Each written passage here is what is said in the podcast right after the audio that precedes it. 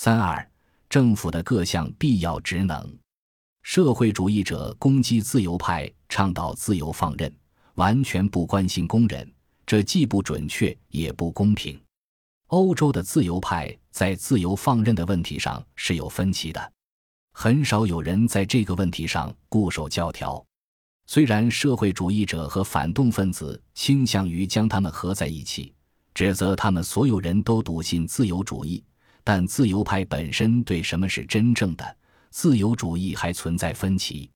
鉴于七月王朝期间工业化和城市化带来的问题越来越突出，越来越多的自由派开始呼吁政府应当进行干预。实际上，有大量证据显示，法国、英国和德意志地区的自由派认为，自由派和认同政府进行某种干预并不矛盾。将十九世纪看作自由放任主义的鼎盛时期，是对历史的过度简化和歪曲。比如，托克维尔对政府干预的问题就很纠结，前后思想并不完全一致。他的政治经济学论述有些模糊，甚至自相矛盾。开始撰写《论美国的民主》一书后不久，他访问了英格兰，在那里他有机会观察曼彻斯特的工人聚居区。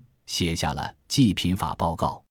托克维尔和其他许多自由派人士一样，也担心济贫法等计划会带来意料之外的后果，使工人丧失工作动力并助长懒散，这反过来会滋生犯罪和不道德。他谴责了所谓的法定慈善，也就是国家出资的公共援助计划，但他同时也接受了一些公共援助计划的理念。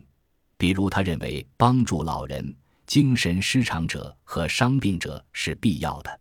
几年后，托克维尔在《论美国的民主》第二卷中呼吁加强国家干预以帮助穷人。此时，他宣称仅有私人慈善是不够的，还需要公共慈善。他担心会出现产业贵族，工厂主越来越富有，权力越来越大，越来越骄横。而工人则越来越士气低落，并被非人化。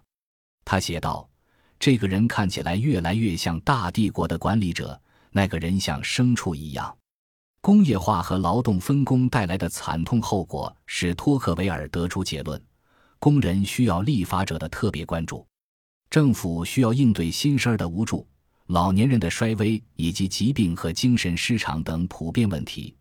并且应该在出现公共灾祸时提供援助，托克维尔说：“管理民主国家的中央权力应当是积极有力的，这一点十分必要，也符合理想。不需要考虑导致政府虚弱或者懒惰的问题，而是要考虑防止政府滥用其灵活性和权力的问题。”在英国议会中的改革派对自由放任和政府干预存在多种意见。他们也可能自相矛盾。今天认为应当进行某一类干预，明天又认为应该进行另一类干预。当出现某些状况时，比如当他们确信国家某处的经济压力大到不能忽视，而当地政府又无能为力或者不愿解决问题时，改革派常常会要求议会进行干涉。这也有助于解释为什么学者们发现很难对密尔进行分类。一些人称他是自由主义者，其他人认为他是社会主义者。然而，实际上他对政府干预这个问题的想法和同时代的自由派差不太多。他完美的诠释了主导十九世纪的那种务实、非意识形态化、非教条化的自由主义。在十九世纪中叶，自由主义者也可以同时是社会主义者。密尔出版《政治经济学原则》时已经是知名的哲学家了。他于1843年出版的《逻辑》被誉为极其重要的著作。他的《政治经济学原则》一书同样影响深远，甚至更为重要。第一版于1848年4月出版，一年内销售一空。在1849年加印第二版，成为英美大学的教材后，又再版了五次。一八六五年还出版了平价的大众版，销量超过一万册。按照密尔的评估，政府有许多必要的职能。虽然他赞同自由放任主义的总体方针，但也承认为了某些大善和公共利益，必须允许一些例外。比如，政府应当在保护弱势人群中发挥作用，应当为保护森林、水源和其他地上地下的自然资源制定法规。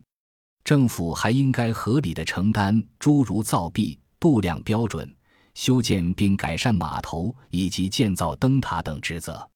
政府应当提供义务的公共教育。密尔指出，政府必要职责的例子可以无限列举下去。自由派的《爱丁堡评论》和《威斯敏斯特评论》鼓励读者相信市场，但也赞同新的经济监管措施。而且随着时间的推移，对监管的接受程度也越来越高。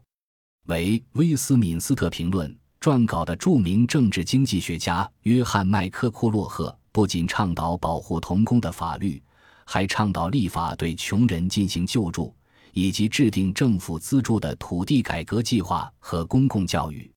他写道：“自由不是政府的终结。”促进公共繁荣和幸福才是政府的最终目标。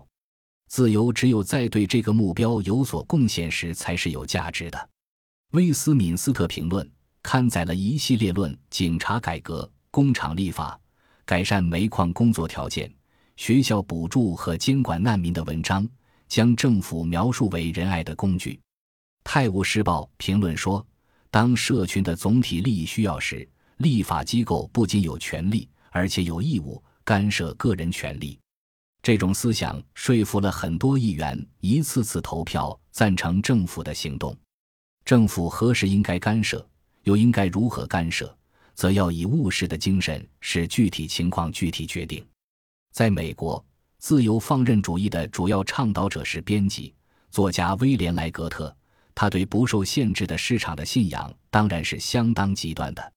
他写道：“要相信简单的自然秩序永远是维护社群利益的最佳手段。政府能够推行的最有效的政策，就是在最大程度上让人们自己放手去做。换句话说，就是允许自由竞争，并把政府干预限制在最小的范围内。然而，和其他地方一样，这种理念受到了其他知名作者的挑战。受人尊敬的政治经济学教授。”美国百科全书的编辑弗朗西斯·利伯对巴士下的评价很高，认为应当将他的著作译为英文。但是他显然没有看到，同时主张强大的国家对人类能力的全面发展至关重要，和国家的目的是实现人类和社会最高理想之间是存在矛盾的。利伯写道：“一般来说，国家的目标是通过扫清障碍或者直接援助。”帮助社会实现最高级别的文明，或者人类可能达到的最大发展。所有这些再一次表明，古典自由主义并没有主导十九世纪。实际上，我们今天讨论自由主义时所讲的古典自由主义，在那时根本就不存在。自由派的经济观点非常丰富，而且常常相互冲突。自由派也很少用自由主义来指代他们的经济观点，这一点在讨论德国自由主义时可能格外有用。德国现在经常被当作自由传统的局外人，这与人们认为德国自由主义包含国家主义关系很大。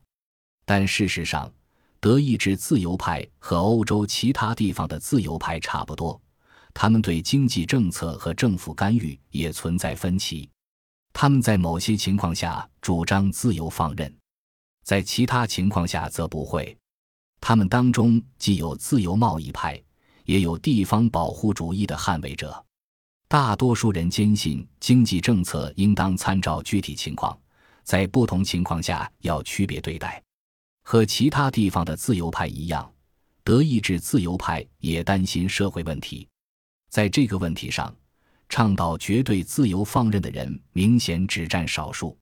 德意志自由派了解英国工人的悲惨境遇，了解法国也在朝这个方向发展。到十九世纪三十年代，工业化的后果在德意志地区已经十分突出，很多人开始担心国内的贫困危机。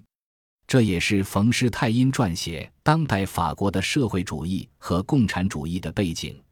他把这本书作为对德意志自由派发出的警示。自由放任主义的倡导者之一约翰·普林斯·史密斯的父母来自英格兰，自己则加入了普鲁士国籍。史密斯1831年来到东普鲁士，成为德意志自由贸易运动的领军人物之一。他十分崇拜巴士夏，希望能够在德意志建立一个和反古物法联盟类似的运动。他的大部分作品试图说服德意志自由派接受自由贸易的必要性。其他倡导自由放任主义的还包括卡尔海因里希劳和大卫汉斯曼，但是大部分德意志自由派反对极端的自由放任理念。他们用私密主义、曼彻斯特主义为自由体系等贬义词指代我们今天意义上的自由放任主义经济学。自由派人物弗里德里希·李斯特在1830年到1831年期间去过巴黎，是《国家词典》的创办人之一。他指责自由放任和自由派贸易经济学不过是个人主义，也就是自私自利。他牺牲了国家共同体的福利，以使个人获得财富。《国家词典》的作者们则表达了更微妙的。常常是模糊的，甚至是矛盾的观点。政治经济学教授罗伯特·冯莫尔写道：“我们绝对不能误解自由放任和自由通行，因为在错误的地方进行干涉和在需要实施以援手是完全不同的两件事。为了整个共同体的更高目标而对自由做出限制是完全可以接受的。”冯莫尔列举了一长串可以接受的政府干预措施。培训工人的学校、保险、低息贷款、政府支持的储蓄银行和慈善协会。他建议政府取缔童工和过长的工时，并认为国家试图建立最低工资的制度是正当之举。德意志自由派也不认为财产权是神圣或者不可侵犯的。卡尔罗特克在论财产权的文章中为财产权做出了辩护。但他反对企业享有无限的自由，将其等同于所有人对所有人的战争。和其他德意志自由派一样，罗特克反对让财富在丑恶富有的贵族手中不断积累。他倡导通过法律监管工商业，并坚信国家有义务帮助穷人。换句话说，19世纪英法德的大部分自由派不反对政府干预。也不倡导绝对的财产权，他们当然不相信追求个人私利的人会自发地创造健康的财富分配机制或者促进社会和谐。他们借助一切机会声讨自私自利和个人主义。少数倡导绝对自由放任原则的自由派受到了其他自由派的严厉批判。